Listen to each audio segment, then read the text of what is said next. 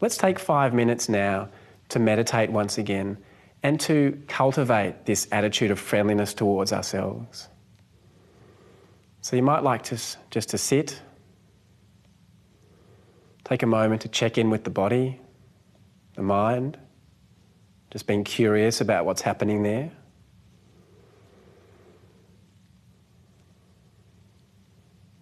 Allowing things to be just as they are. And bringing the attention to the breath, to the natural movement of the breath.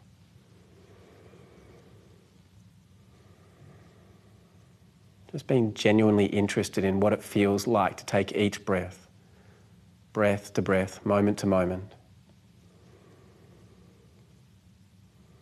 resting the attention lightly there.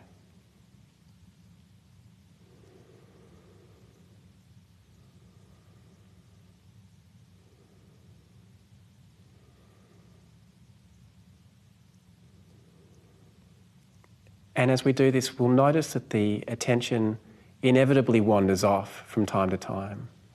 And any moment that you notice your attention has wandered off from the breath, just gently bringing it back.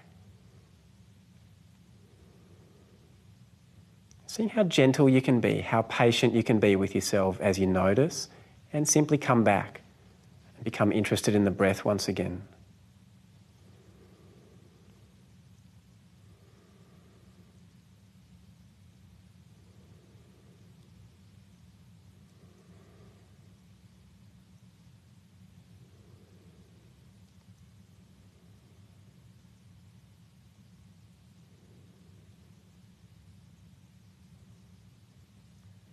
So it's just about noticing when the mind wanders, giving ourselves permission for the mind to wander, knowing that that's just going to happen. It's just a natural quality of the mind to wander off.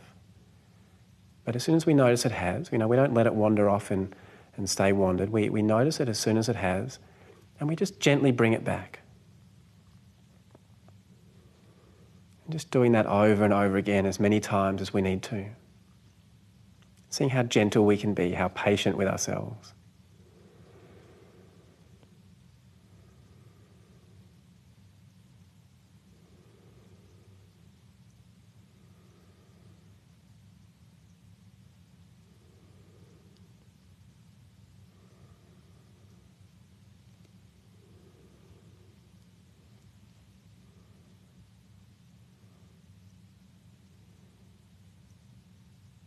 Remembering that anything we practice, we get better at.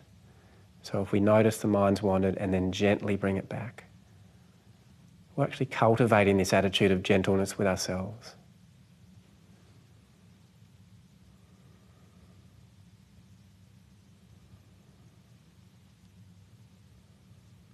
And if there are moments where that little bit of self criticism or harshness does kick in, we might start to notice how it actually makes us a little tense perhaps makes it even harder to keep the attention resting lightly on the breath.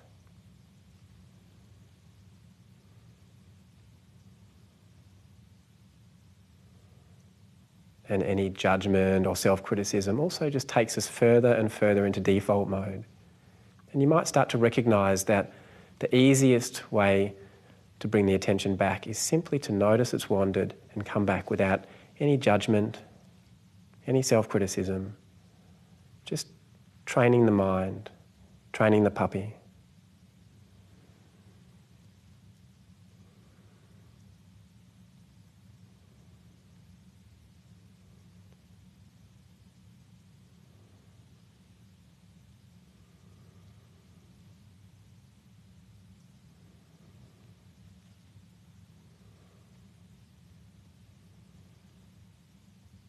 This breath, this moment.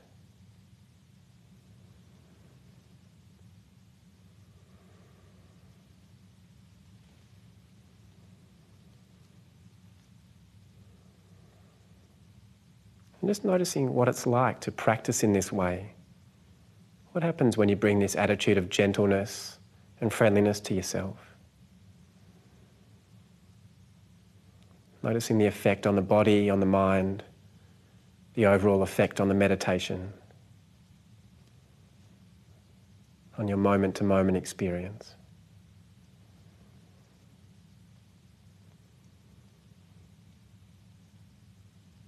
And then, whenever you're ready, just allowing your eyes to open.